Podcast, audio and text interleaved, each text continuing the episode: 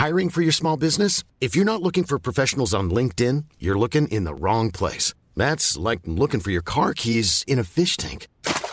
LinkedIn helps you hire professionals you can't find anywhere else, even those who aren't actively searching for a new job but might be open to the perfect role. In a given month, over 70% of LinkedIn users don't even visit other leading job sites. So start looking in the right place. With LinkedIn, you can hire professionals like a professional. Post your free job on linkedin.com slash people today. Started saving the, the skeletons and preserving other parts. And uh, one thing led to another. It took, it took more and more uh, deviant type behaviors to satisfy uh, my urges. And so it just uh, spiraled out of control. J'ai dit à mon mari que Jeffrey faisait cuire quelque chose de très étrange et qu'il n'achetait jamais rien à l'épicerie. Ça me donnait l'impression qu'ils étaient en moi, de façon permanente. J'étais curieux de voir ce que ça ferait. Ça m'a vraiment donné le sentiment qu'ils faisaient partie de moi, et cela me donnait une certaine satisfaction sexuelle. Coucou. Le 22 juillet 1991, des agents de police se rendent dans un petit appartement de Milwaukee, appelé par un homme disant avoir été séquestré par son partenaire, qui a voulu, selon lui, l'ouvrir pour prendre son cœur et le faire cuire à la poêle. Grosse ambiance dans la baraque. Un Bon, les agents qui débarquent pensent avoir affaire à une dispute de couple un petit peu alcoolisée. Qui s'amuserait à de telles horreurs? En entrant dans l'appartement au 924 North Street, les agents s'apprêtent à découvrir une scène qui va entrer dans l'histoire criminelle américaine. Le locataire est un homme nommé Jeffrey Dahmer, dont le nom va résonner à travers le monde comme étant le cannibale de Milwaukee. Bienvenue pour une nouvelle HVF.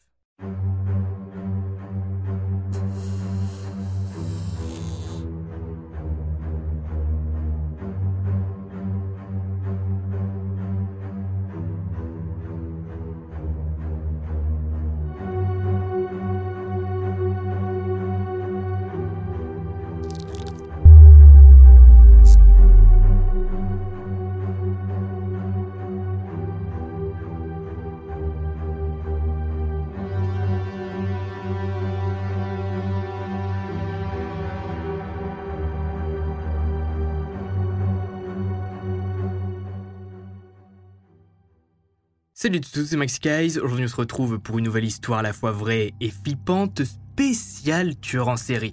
On va parler aujourd'hui de Jeffrey Dahmer, puisque difficile d'avoir une chaîne de true crime, désolé pour l'accent, sans parler du fameux cannibale de Milwaukee. Pour ceux qui connaissent Jeffrey Dahmer juste de nom ou qui savent à peu près pourquoi il a été arrêté, vous allez comprendre tout au long de cet HVF pourquoi justement on parle encore de lui aujourd'hui. C'était pas qu'un simple tueur en série, il était aussi cannibale, aimait découper et plonger ses victimes dans l'acide.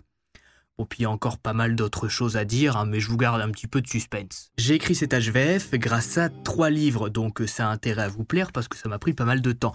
Le premier, c'est celui de Don Davis, journaliste américain qui a suivi toute l'affaire et qui est vachement sympa à lire, hein, bien sûr. Enfin, sympa, euh, on se comprend, hein, c'est super détaillé et ça m'a beaucoup aidé. Le second, c'est A Father Story, écrit par le père de Jeffrey Dahmer. Ça permet de détailler toute son enfance et d'en apprendre un peu plus sur le tueur en série. Et le troisième, c'est, alors attendez que je vous le montre, celui de Derf Bagderf, c'est ça, hein, qui s'appelle Mon ami Damer. C'est une espèce de, c'est une BD d'ailleurs, écrit par l'un des meilleurs amis de Damer euh, au lycée. Et au début, j'ai cru que bon, c'était un petit peu romancé et le type, j'ai pensé qu'il avait voulu se faire un petit peu de sous sur l'histoire de Dahmer. Mais non, tout est sourcé et on en apprend beaucoup justement sur l'état d'esprit de Dahmer dans son lycée. Bref, installez-vous, n'oubliez pas de vous abonner. Et on est parti. Une entrée en enfer. Notre histoire prend place aujourd'hui, je vous le donne en mille, à Milwaukee. D'où le surnom du cannibale de Milwaukee, hein. Il pas à Los Angeles. Vu que vous savez que j'aime bien présenter rapidement les villes dans lesquelles se passent les affaires, Milwaukee est la plus grande ville de l'état du Wisconsin, 25e ville des États-Unis. Au moment des faits, la ville est frappée par la pauvreté puisque sa population a grossi très vite en accueillant des immigrants venus principalement d'Europe et malheureusement, bah, il n'y a pas de travail pour tout le monde. Donc Milwaukee a une image de ville pauvre, rongée par la violence et la drogue. C'est au milieu de tout ce bazar que vit Tracy Edwards, 31 ans, et père de 6 enfants. D'après ce que j'ai pu lire, il est séparé au moment des faits et a pour habitude, avec un groupe d'amis, de sortir dans le coin de Kilbourne, grande avenue de Milwaukee. Pendant ses sorties, il a plusieurs fois discuté avec un homme se présentant comme Jeffrey Dahmer, type dont il ne connaît pas grand chose mais qui a l'air pas bien méchant, qui discute bien et qui a une bonne descente que personne aimerait remonter à vélo. Ce soir du 22 juillet 1991, Damer explique au groupe de Tracy que si vous voulez, on peut aller chez moi boire quelques bières. Je vais avec Tracy acheter du stock et on se rejoint d'ici une heure. Damer donne une fausse adresse de rendez-vous à tout le groupe sur un bout de papier et part avec Tracy toujours ok pour de nouvelles aventures. Ah bah je peux vous dire que cette aventure, il va pas l'oublier de sitôt quand il va voir Damer le serpent à l'air en train d'essayer de le découper avec son couteau. Damer et Tracy prennent un taxi direction le 924 North Street, grand complexe d'appartements vraiment glauque encore aujourd'hui. Les deux hommes montent à l'appartement 213. Damer a expliqué à Tracy qu'il devait prendre un peu d'argent avant d'aller acheter de l'alcool. En entrant dans l'habitation de Damer, Tracy est pris d'un relent. Il a pas trop bu, c'est l'odeur immonde qui règne dans la pièce qui lui nez.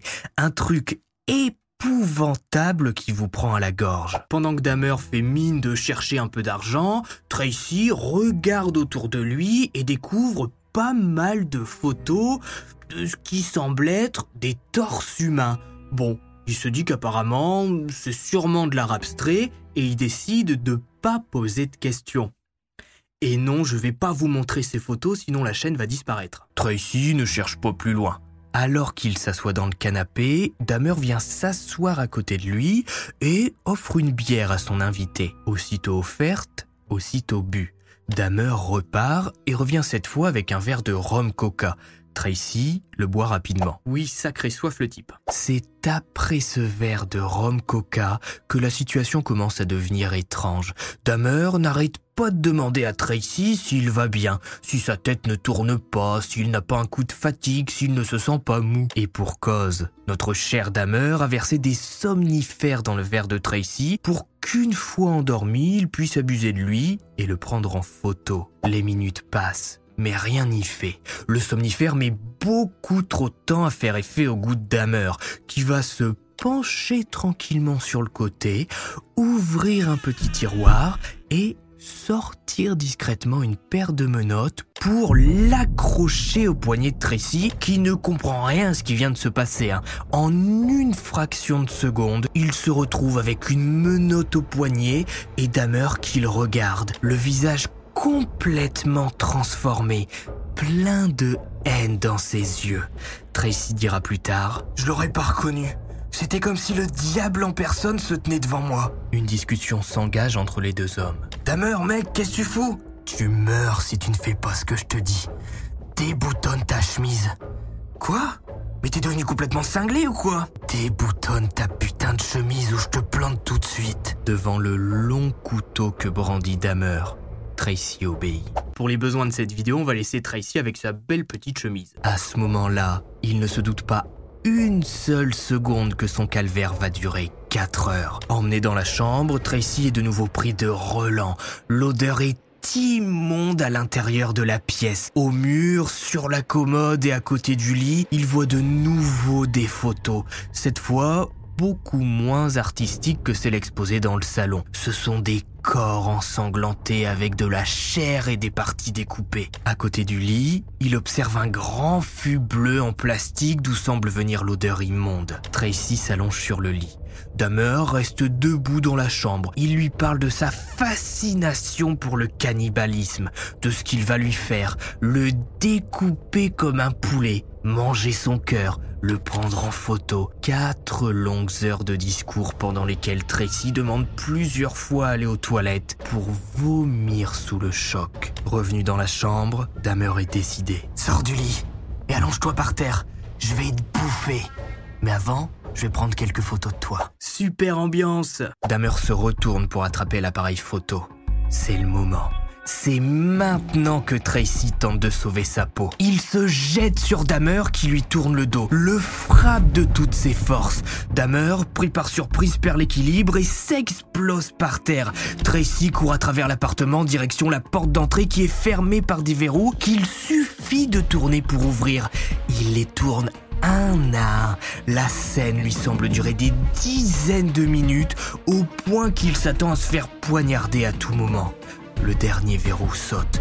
Tracy ouvre la porte à moitié nue et déboule les escaliers de l'immeuble pour se rendre dans la rue. Il est 23h25 lorsqu'une patrouille de police voit, éclairé par ses phares, un grand homme à moitié nu qui semble complètement paumé avec une paire de menottes accrochées à l'un de ses poignets. Les agents activent la sirène et sortent du véhicule. Monsieur, qu'est-ce que vous foutez à cette heure dans cette tenue? Aidez-moi, il y a un type qui a essayé de me tuer.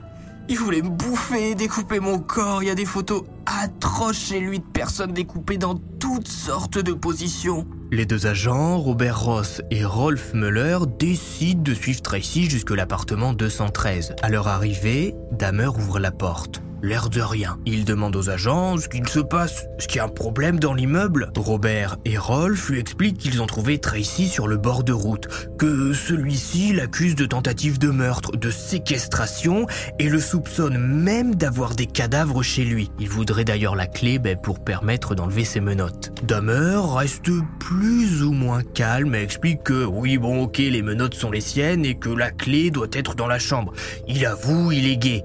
Tracy était consentant, mais n'a pas aimé se faire menotter, ça l'a complètement paniqué. En entendant ces mots, Tracy s'énerve et se met à hurler contre Dahmer en poussant les policiers à entrer dans l'appartement pour voir par eux-mêmes les photos de corps exposés dans le salon. Les agents s'avancent, mais Dahmer refuse, expliquant qu'ils n'ont pas de mandat, qu'il n'a rien à se reprocher et que Tracy n'est rien d'autre qu'un homo refoulé. Robert et Rolf insistent. Une bagarre éclate dans le petit couloir d'entrée.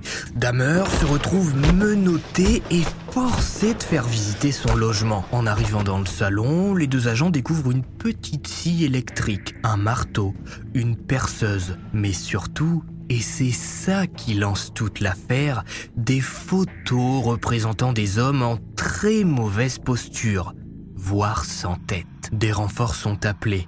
Robert et Rolf avancent dans l'appartement.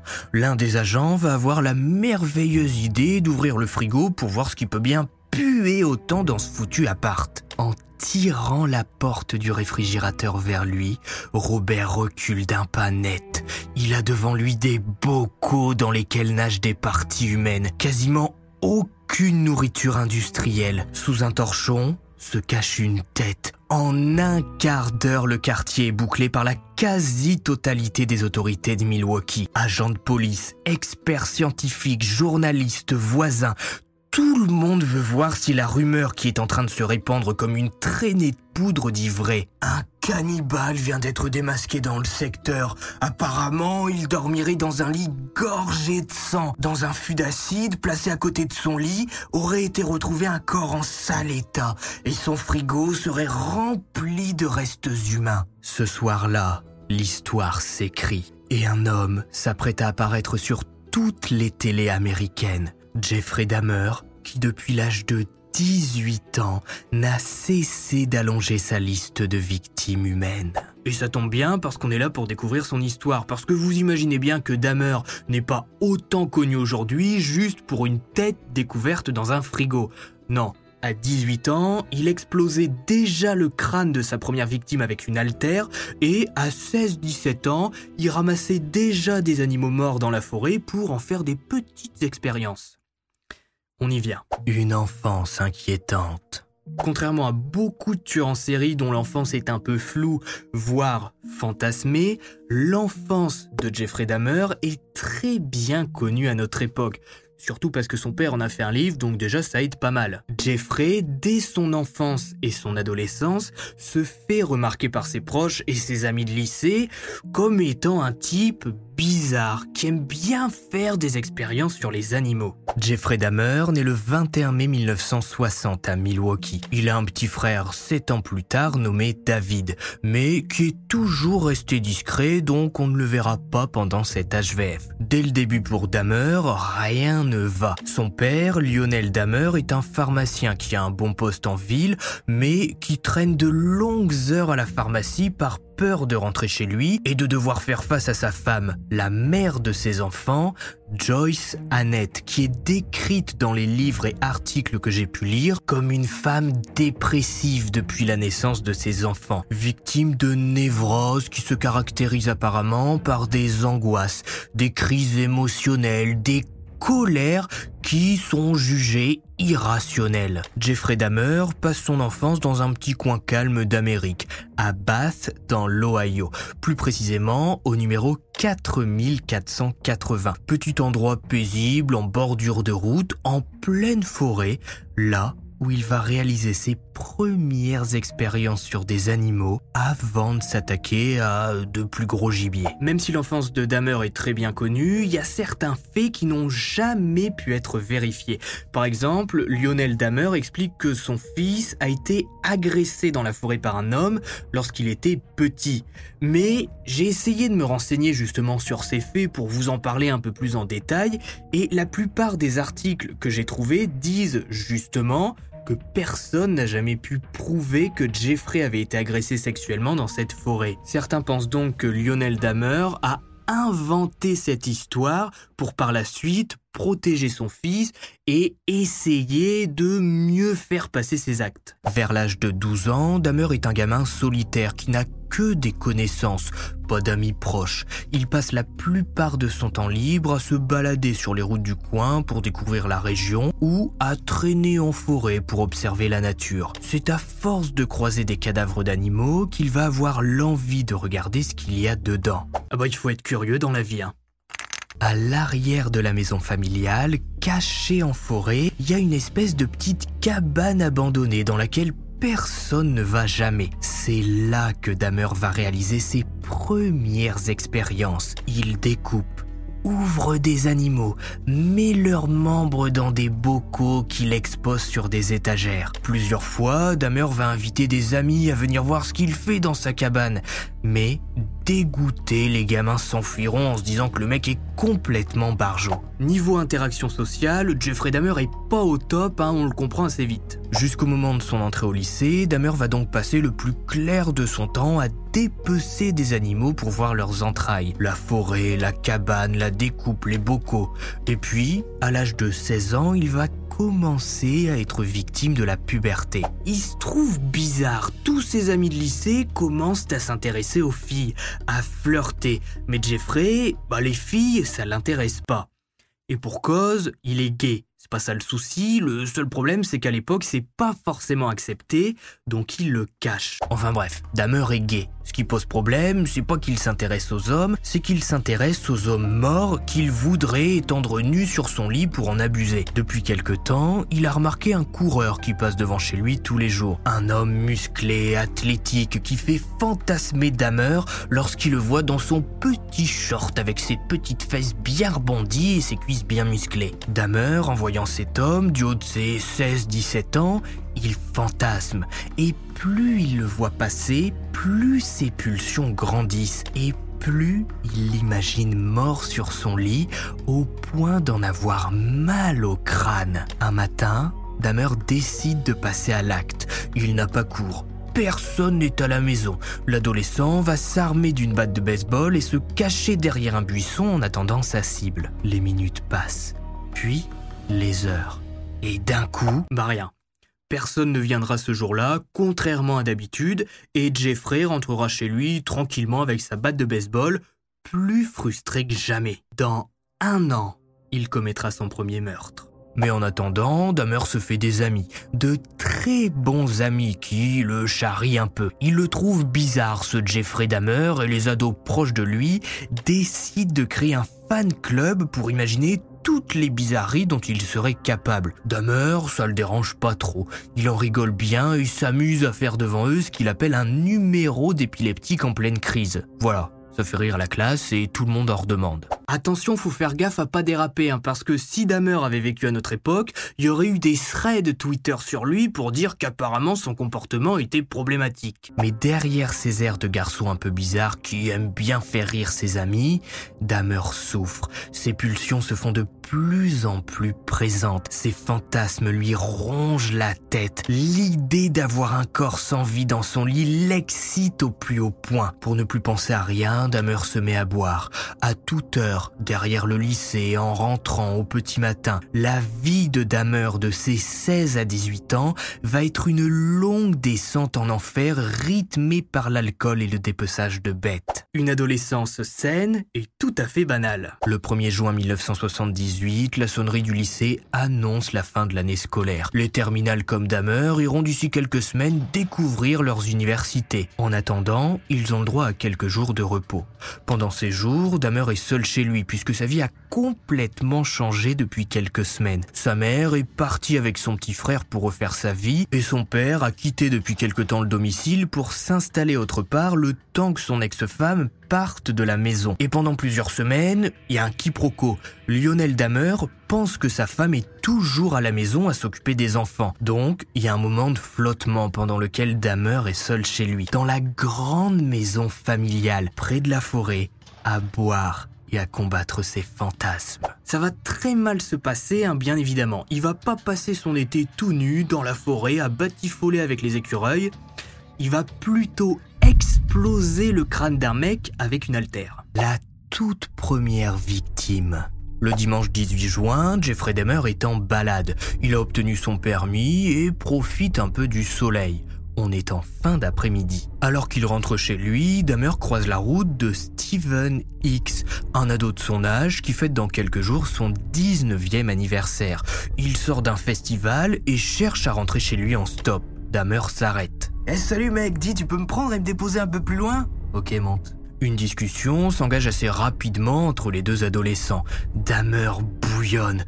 Tout est aligné. Le type est plutôt beau gosse, Personne n'est chez lui actuellement, il décide donc de l'inviter à boire quelques bières et à écouter un peu de musique. Steven accepte avec plaisir, après tout, c'est les vacances d'été, il a le temps. Pendant une bonne heure, dans le salon, Damer et Steven boivent, parlent de leur vie, de pourquoi Damer est seul dans une si grande baraque. Aux alentours de 18h, Steven commence à expliquer à Damer qu'il va devoir partir. Ses parents vont l'attendre pour le dîner, il leur a dit qu'il rentrerait ce soir sans faute. L'été débute, donc vaut mieux pas commencer sur de mauvaises bases avec ses parents s'il veut pouvoir continuer de sortir. Damer le sait. S'il ne profite pas de ce moment précis pour assouvir son fantasme, il n'y arrivera jamais. Ou du moins, pas avant d'avoir quitté définitivement le domicile familial. Ce 18 juin, vers 18h, Damer se lève du canapé et traverse la pièce pour attraper une altère. Steven ne va rien voir venir. Damer s'avance derrière lui sans un bruit, lève l'altère et l'abat sur le crâne de Steven qui, dans un râlement, le crâne fracassé, en pleine hémorragie, se sent partir. Jeffrey Dahmer, 18 ans, vient de commettre son tout premier meurtre au milieu de son salon d'enfance. Steven X gît là, sans vie. Dahmer a réussi. Son fantasme a explosé. Il a pour lui seul un homme, mort qui lui appartient pour l'éternité. Déshabillé et abusé, Steven sera caché par Dahmer dans une petite pièce de rangement à l'arrière de la maison, au cas où quelqu'un décide de débarquer à l'improviste chez lui. On ne sait pas exactement si Dahmer découpe le soir même ou le lendemain matin, mais bon, de toute façon que ça se passe à 23h ou à 8h30, Dahmer rend visite de nouveau à Steven, armé d'un long couteau. Et dans la petite pièce de rangement, il découpe. Il se déchaîne tellement sur Steven que les experts qui, 13 ans plus tard, vont procéder à des analyses, découvriront que les murs sont gorgé de sang plus d'une décennie après les faits. Damer, après avoir découpé, va placer son ami dans plusieurs sacs poubelles avant de le jeter dans un petit ruisseau asséché pour l'été. Ruisseau asséché, restes humains et chaleur de l'été, Généralement, ça fait pas bon ménage, hein. il faut pas être scientifique pour le savoir. Au bout de trois jours sur la propriété des dameurs, il y avait une odeur absolument infecte et des mouches qui volaient partout. Comme beaucoup de tueurs en série, Damer découvre qu'un corps, eh ben, faut s'en débarrasser. Et ça, c'est une autre affaire. Le 21 juin, Jeffrey Dahmer est en route, en pleine nuit, pour se débarrasser des sacs poubelles plus loin dans une zone boisée. Manque de peau ce soir-là, les flics du coin sont en patrouille et font des contrôles contre l'alcoolémie au volant. Dahmer s'arrête, en sueur totale. Il fait chaud, ses sacs poubelles planqués dans le coffre empestent la mort, et pourtant, personne ne va rien remarquer. Aucun agent ne va s'arrêter sur l'odeur. Damer passera le test avec succès. Exceptionnellement ce jour-là, suite au meurtre, il n'avait pas bu une goutte d'alcool. Et plutôt que d'aller se débarrasser des sacs, il va décider de rentrer chez lui totalement paniqué. Et l'histoire de Jeffrey Dahmer aurait pu s'arrêter là. Mais bah, on n'arrête pas quelqu'un parce que ça pue dans sa voiture. La preuve, moi la dernière fois je transportais des sacs poubelles, ça puait la mort à l'intérieur de la bagnole. Et Dahmer va passer la nuit à ouvrir les sacs poubelles, prendre les organes de Steven, ce qui sent le plus, et les mettre dans d'autres sacs pour les donner aux éboueurs qui passent chaque semaine. Les ossements, il va les garder, les planquer dans les alentours de sa maison. Quatre ans plus tard, il reviendra avec un marteau pour réduire Stephen X, ou plutôt ce qu'il en reste littéralement, en miettes, pour que personne ne puisse l'identifier comme étant un corps. Damer va ensuite prendre un peu de hauteur en forêt et, dans une averse macabre, va jeter ce qu'il reste de Stephen X, sa toute première victime. Alors il fait pas ça pour lui rendre hommage, hein, c'est juste qu'en 1982, Lionel Damer vend la maison et le terrain. Et Jeffrey a pas vraiment envie que les nouveaux propriétaires tombent sur leur terrain, bah justement sur des restes humains, donc il préfère s'en débarrasser. Retour en 1978, Damer passera l'été seul et ne tuera pas, suffisamment soulagé par le meurtre de Stephen X. Fin août, son père est de retour avec sa nouvelle compagne pour venir s'installer à la maison. Pendant quasiment 10 ans, Damer ne va pas commettre de meurtre. Sa vie va plonger dans une spirale de galère. L'université, ça ne lui réussit pas. Au début de l'année 1979, il s'engage dans l'armée et part en Europe. Plusieurs incidents vont être inscrits à son dossier. Insubordination, alcoolisme, D'autres faits seront étouffés par l'armée, comme par exemple l'histoire de Billy Joe Captcha. 17 ans à l'époque, qui s'est retrouvé à partager une chambre avec Damer. Pas vraiment le genre de truc dont on a envie quand on connaît le personnage. Eh bien Billy va être agressé une dizaine de fois par Damer, qui pour assouvir ses pulsions, va l'attacher au lit et abuser de lui. Billy, moins fort que Damer, sautera par la fenêtre pour lui échapper définitivement. Emmené à l'infirmerie, il racontera son histoire, mais personne dans l'armée ne le croira. L'histoire de Preston Davis finira également par être connue. Il racontera dans divers reportages et aux enquêteurs que Damer l'a drogué dans un véhicule blindé pour abuser de lui. C'était lors d'un exercice en Belgique. La seule raison pour laquelle Damer ne s'est débarrassé de Preston est finalement logique. Il était seul avec lui pendant l'exercice, donc il n'aurait pas eu beaucoup d'explications à donner concernant sa mort. En mars 1981, Damer est renvoyé de l'armée. De retour à la vie civile, il part vivre chez sa grand-mère. Catherine, 70 ans, à Wester Alice, dans le Wisconsin. Non pas que son père ne veuille pas de lui, mais vivant désormais à la campagne, Lionel conseille à son fils de se rapprocher de la ville pour trouver un emploi. Et ça va fonctionner. Arrivé à West Alice, Damer est embauché comme apprenti infirmier dans un centre de prise de sang.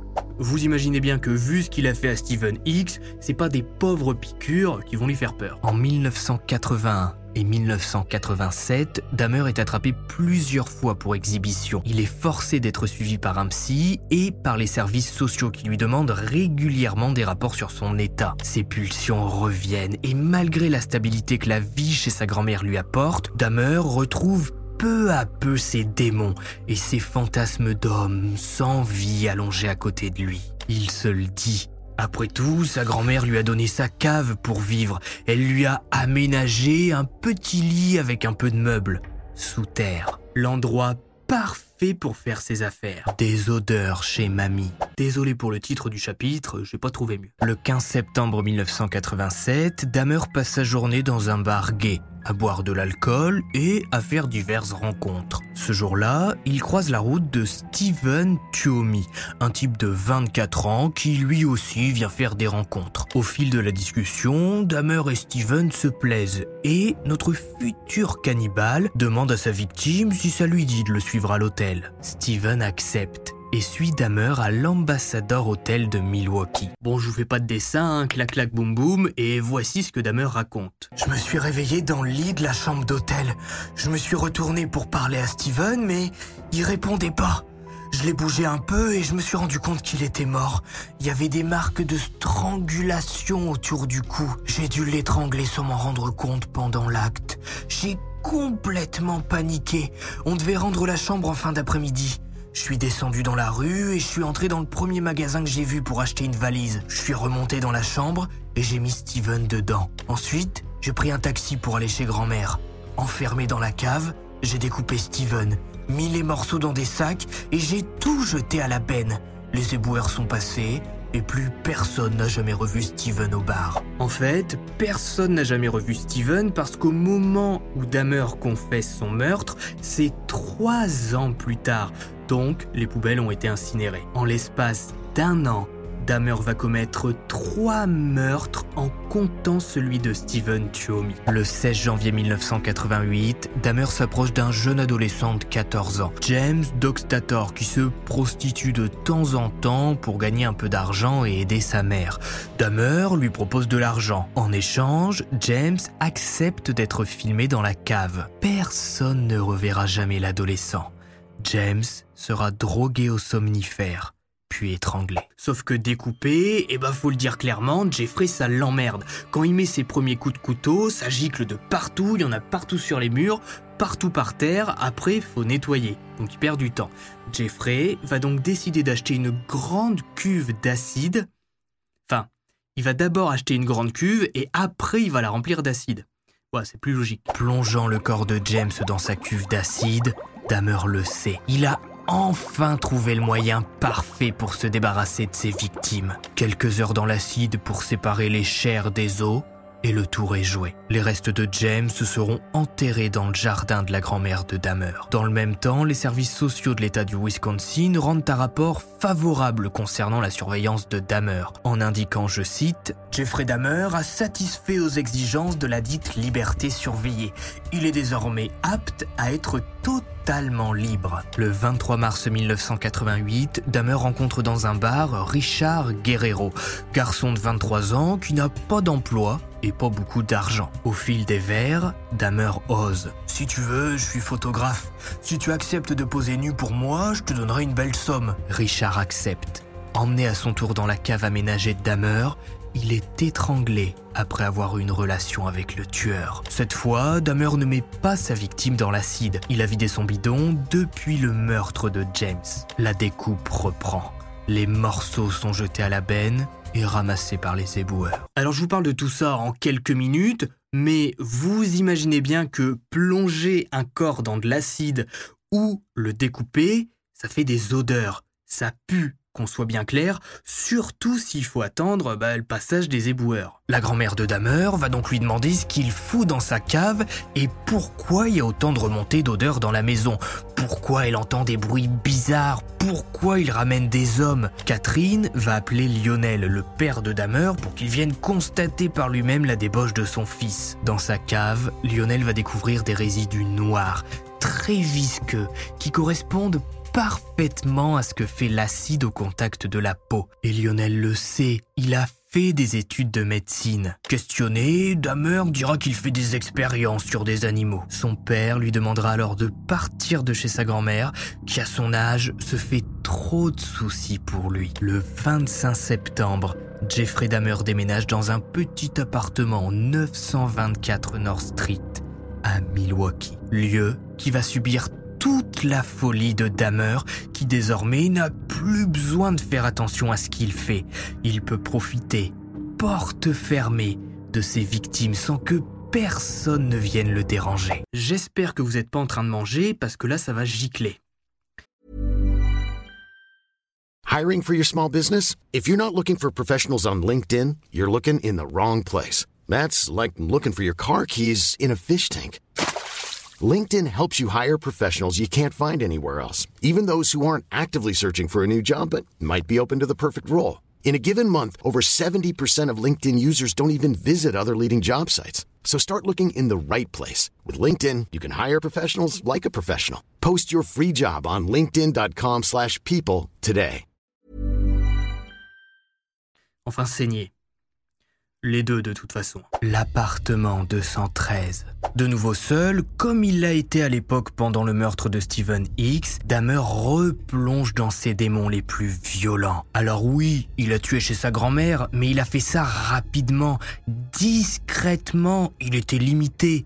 Le voici maintenant locataire, seul chez lui, sans personne pour le déranger. Et il sera tellement excité par la situation qu'il va sortir dans la rue pour aborder Kesson Saint-Somphone, un gamin de 13 ans, pour lui proposer de venir chez lui en échange d'argent. Il va lui donner un somnifère, mais par chance, Kesson, en ressentant les effets du médicament, va réussir à s'enfuir pour avertir ses parents. Placé en garde à vue, puis en détention pendant une semaine, Damer est libéré en attendant le verdict. Ça va le calmer un petit peu d'avoir passé une semaine en détention et il va laisser passer tranquillement les fêtes de fin d'année. Le 25 mars 89, il fait la rencontre d'Anthony Sears, jeune homme de 26 ans, qui passe la soirée avec un ami dans un bar gay de Milwaukee, nommé La Cage. Les deux hommes discutent, se plaisent, s'entendent bien et Dahmer propose à Anthony de finir la soirée chez lui. Enfin, plutôt chez sa grand-mère à West Alice, puisque depuis son arrestation,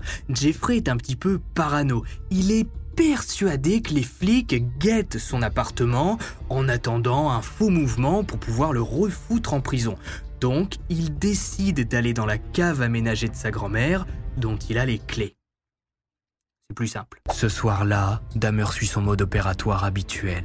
La relation, le somnifère, puis l'étranglement. Mais il va passer un cap dans sa folie. Prenant la tête d'Anthony, Dahmer va la plonger dans l'eau bouillante pour en faire ressortir uniquement le crâne. Il va l'essuyer avec un torchon, puis le peindre en gris. Après avoir jeté le reste du corps d'Anthony à la benne, Dahmer repart à son appartement avec un crâne et les parties génitales de sa nouvelle victime. Après ça, Dahmer va se calmer un petit peu, puisqu'il retourne devant la justice le 23 mai 1989 pour être jugé concernant l'affaire avec Kesson Saint-Tonsfom, l'ado de 13 ans qu'il a attiré chez lui mais qui a réussi à s'enfuir. À ce moment-là, il a déjà tué cinq fois. Mais bien sûr, personne ne le sait. Jeffrey Dahmer est jugé seulement en tant que détraqué sexuel. Pour ces faits, il se voit condamné à un an de prison en semi-liberté. La journée, il travaille pour un programme de réinsertion. Le soir, il dort dans sa cellule. Ça va durer dix mois. Et pour bonne conduite, Dahmer est jugé apte à sortir le 2 mars 1990. À partir de ce moment-là, Dahmer va commettre un massacre. Il va entrer dans une spirale meurtrière qui va le faire entrer dans l'histoire criminelle américaine. Non, parce que là, tout ce que je viens de vous raconter, c'est juste le début de son histoire. Dahmer, maintenant qu'il est indépendant, va péter un plomb. 12 meurtres en un an. Le 20 mai 1990, Dahmer rencontre Raymond Smith, homme de 33 ans dans un bar. Il lui propose de venir chez lui pour prendre des photos. Raymond accepte. Comme toutes les victimes avant lui, il est drogué puis étranglé. Dahmer avouera avoir eu des relations avec le corps de Raymond avant de pratiquer sa découpe habituelle et de plonger le tout dans de l'eau bouillante pour les mauvaises odeurs. Pour la seconde fois de son histoire, Dahmer garde le crâne de sa victime en souvenir. Un mois plus tard, c'est Edward Smith, 27 ans, qui disparaît en faisant la tournée des bars de Milwaukee. Sous somnifère, lui aussi sera étranglé, mais cette fois mis dans l'acide avant d'être jeté à la poubelle. La sœur d'Edward Smith, Caroline, recevra un appel anonyme après avoir déclaré la disparition de son frère. Pas la peine de chercher votre frère, il est mort. C'est moi qui l'ai tué. Plusieurs fois par plaisir ou par remords pour ceux qui ont encore foi en l'âme de Jeffrey Dahmer, notre tueur en série va appeler les proches de ses victimes pour leur dire de ne pas les chercher, qu'ils sont morts et que personne ne les retrouvera jamais vu ce qu'il a fait à leur corps. Il a un grand cœur Dahmer, il veut pas que les familles perdent du temps en cherchant leurs fils, leurs frères, leurs cousins, autant leur dire tout de suite au téléphone que le type a été découpé, plongé dans un bain d'acide et donné aux éboueurs.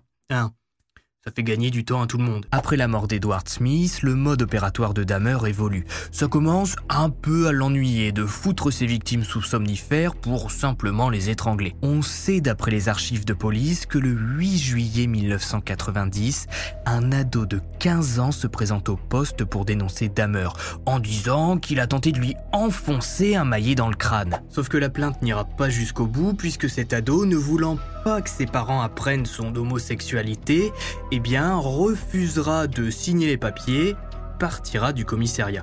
C'est d'ailleurs pour ça ben, qu'on ne connaît pas son nom aujourd'hui, mais pourtant, il est la première personne que Dahmer va essayer de transformer en zombie. Explique juste après. Le 3 septembre 1990, notre cannibale rencontre Ernest Miller devant une librairie. Les deux hommes discutent et Dahmer propose 50 dollars à Ernest s'il accepte de passer devant sa caméra. L'homme de 22 ans accepte et suit Dahmer jusque son appartement. Attaqué au couteau, Ernest sera plongé dans l'acide, mais cette fois, Dahmer va garder ses biceps ses jambes et son cœur pour les mettre dans le congélateur et les manger plus tard. À l'époque, d'après ce que j'ai pu lire, Dahmer a un job dans une chocolaterie de Milwaukee. Ça devait être, je suppose, une usine, bref, un truc qui paie pas des masses. Donc, pour commencer à économiser un peu d'argent, mais aussi par curiosité, Dahmer va commencer à goûter certaines de ses victimes. Il va se faire des véritables festins avec les restes eh bien, des hommes qu'il piège dans son appart. La tête d'Ernest sera elle aussi conservée en souvenir. On est déjà à trois crânes là, un sacré collection. Sauf que, et vous l'avez sûrement remarqué, Dahmer se remet à utiliser de l'acide et il découpe dans sa baignoire. Entre mai et septembre, il fait plutôt bon à Milwaukee. Donc, les odeurs se répandent vite dans les parties communes de l'immeuble et à travers les bouches d'aération. Tel point que le propriétaire de l'appartement va venir voir Dahmer suite aux plaintes du voisinage disant que ben ça pue et que ça semble venir de chez lui. Dahmer expliquera que oui, oui, ça vient bien de chez lui, désolé, le congélateur est en panne, donc bah, toute la viande est à jeter. Il attend le passage d'un technicien pour le réparer. Dans le même temps, en attendant que les odeurs partent doucement, Dahmer va s'amuser à appeler la grand-mère d'Ernest Miller plusieurs fois, faisant des gémissements au téléphone, l'autre fois en faisant des bruits de strangulation. À partir du meurtre d'Ernest Miller, Dahmer a son mode opératoire final. Toutes les autres victimes qui vont suivre vont subir à peu près la même chose. David Thomas, 23 ans, est attiré chez Dahmer. Il est endormi étranglé, puis découpé avant d'être placé dans de l'acide. Mais Jeffrey le dira lui-même plus tard. À partir de là, ça l'ennuie. Et il décide de prendre une pause. C'est trop facile, son mode opératoire est trop parfait, et puis bah personne ne le soupçonne de rien.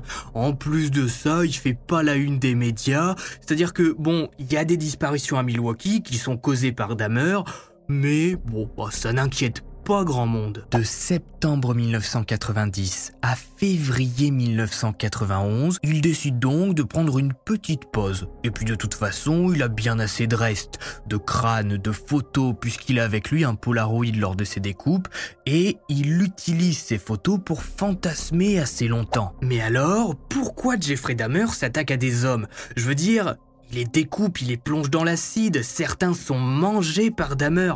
Il y a bien un motif derrière tout ça. Dahmer est seul. C'est un homme dépressif qui ne supporte pas la solitude. Depuis qu'il a quitté le lycée, il n'a plus d'amis, plus beaucoup de contact avec sa famille. Il n'y a que sa grand-mère qui l'appelle régulièrement et qui lui donne l'impression d'être aimé. Quand il emmène ses hommes chez lui, il veut les posséder, qu'il reste à jamais dans son antre. D'après ce qu'on peut lire sur Dahmer, tuer le dégoûte. Mais il s'y sent obligé pour garder à jamais avec lui tous ces hommes près de lui. C'est pour ça d'ailleurs que certaines victimes seront gardées en l'état, dans son lit, pendant plusieurs jours, pour que Dahmer ait la sensation de ne pas dormir seul, d'être en couple, comme si de rien n'était. À partir de février 1991, le massacre reprend. En six mois, jusqu'au mois de juillet, huit victimes vont se suivre dans l'appartement 213. Curtis Stroger, Errol Lindsay, Anthony Hughes, tous les trois subiront le mode opératoire de Dahmer. Couteau ou étranglement, photographie, découpe, frigo, puis acide pour le reste. Conrad Sintasomphone, 14 ans, le frère de Caisson qui a survécu à Dahmer et qui a même réussi à le faire condamner, sera lui aussi piégé par le tueur qui va lui proposer de l'argent en échange de photos. Alors non, Conrad ne reconnaît pas Dahmer comme étant l'agresseur de son frère. On est deux ans après les faits, et voilà, il a plus le visage du tueur en tête, et il va se faire piéger de la même manière. Dahmer va placer un somnifère dans le verre de Conrack qui va s'endormir paisiblement. Mais plutôt que de mettre fin à sa vie tout de suite comme il en a l'habitude, Dahmer va avoir envie d'une petite bière.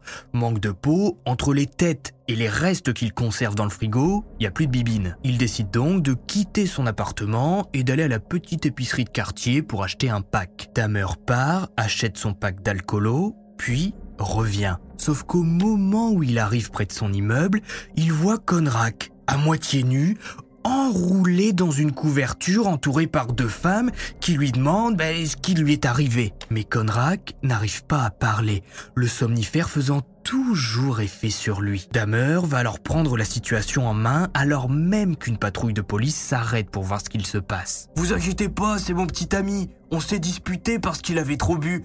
Regardez, il est complètement à l'ouest. Laissez, on va retourner à notre appart et il va dormir. Les agents qui écoutent Dahmer, eh bien le croient et vont même l'aider à ramener Conrad à l'intérieur de son appartement.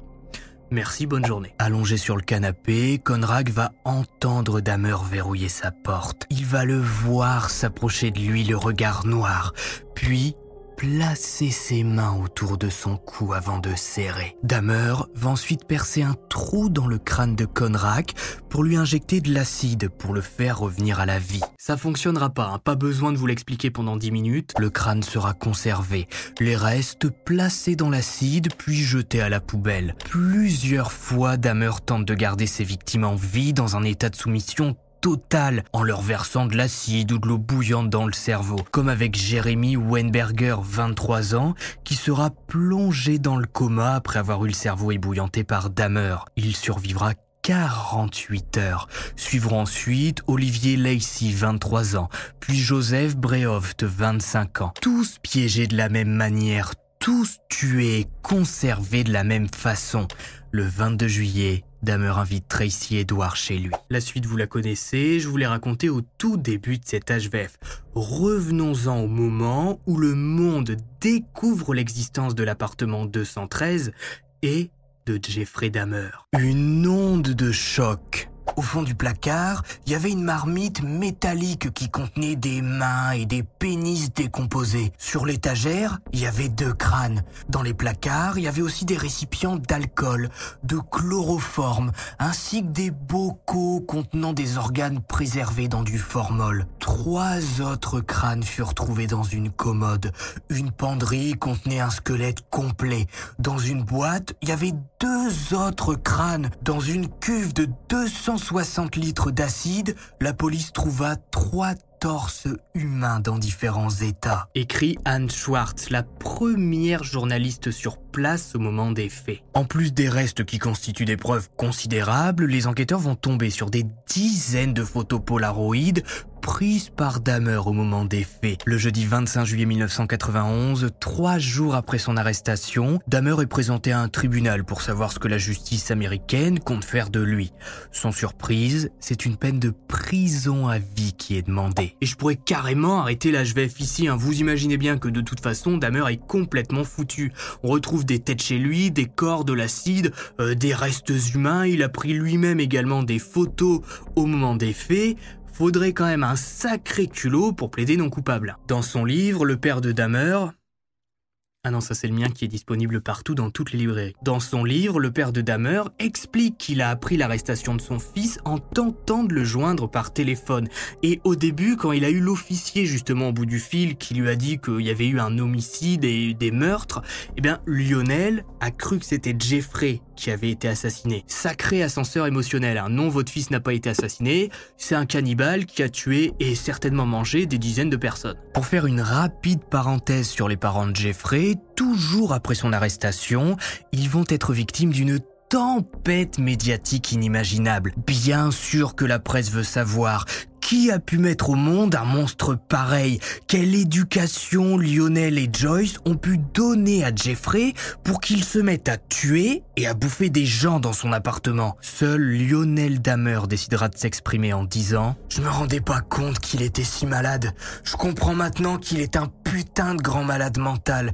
Mais je savais pas à quel point. Je vais le soutenir, comme je l'ai toujours fait, par mes pensées et mes prières. Jeffrey déclara qu'il n'a jamais tué en dehors des États-Unis et plus précisément en dehors de la zone de Milwaukee.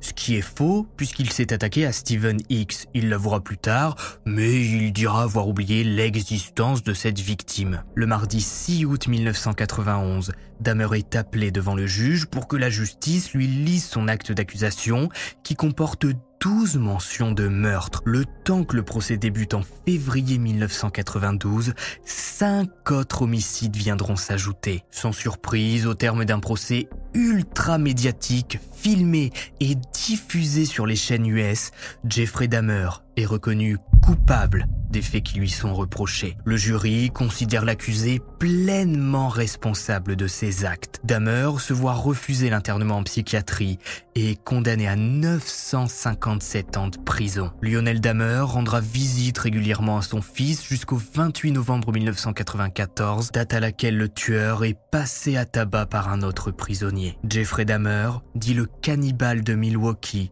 décédera à l'âge de 34 ans des suites de ses blessures après trois ans de prison. Finalement, la psychologie de Dahmer n'aura jamais vraiment été étudiée. S'il avait vécu un peu plus longtemps, je suis sûr qu'il se serait exprimé plus en détail sur ses motivations. De ce que j'ai pu voir du procès, ses avocats ont essayé de le défendre en disant qu'il avait vécu le divorce difficile de ses parents et qu'il avait été abandonné un été dans la maison familiale par sa mère. Ça a pu jouer sur son comportement. Pas dingo la défense au vu des faits de meurtre et de cannibalisme. Mère de Jeffrey Dahmer, après sa mort, va d'ailleurs demander à ce que son cerveau soit conservé pour analyse, mais bah, un an après sa mort, il n'y aura eu aucune analyse de fait et le cerveau sera incinéré. Quoi qu'il en soit, Jeffrey Dahmer est aujourd'hui l'un des tueurs en série les plus populaires dans le milieu du fait divers. Vous pouvez trouver des tas de livres traitant de son cas, des téléfilms, des reportages. En attendant, c'est ainsi que se termine cette longue HVF sur Jeffrey Dahmer. Si vous avez regardé Stage jusqu'au bout, mettez Dahmer en commentaire. N'hésitez pas à me dire si vous en avez appris un peu plus sur le personnage ou si vous ne saviez tout simplement pas qui était Jeffrey Dahmer et bah, si j'ai pu vous faire découvrir un tueur en série. N'oubliez pas le pouce bleu, de vous abonner, ça fait toujours plaisir. Ce genre d'HVF met longtemps à être produite. Par exemple, celle-ci a mis trois semaines, voire un mois, le temps d'écrire le script de faire les illustrations et de faire le montage. Donc ça fait toujours plaisir de voir des pouces bleus et des commentaires, ça motive. Bref, c'est My Skies, on ne se voit pas la semaine prochaine, hein, vous imaginez bien, on se revoit dans deux semaines. J'espère que ça va bien aller, hein, que vous allez survivre et que vous serez toujours là. N'hésitez pas à venir sur Twitter et Instagram, j'y suis très actif. Et puis de toute façon, si je vous manque, vous avez mon livre à lire. Bref, c'est My Skies, à dans deux semaines, et puis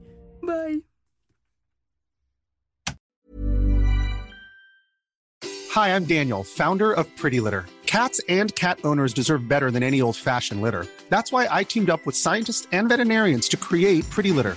Its innovative crystal formula has superior odor control and weighs up to 80% less than clay litter. Pretty Litter even monitors health by changing colors to help detect early signs of potential illness. It's the world's smartest kitty litter. Go to prettylitter.com and use code ACAST for 20% off your first order and a free cat toy. Terms and conditions apply. See site for details.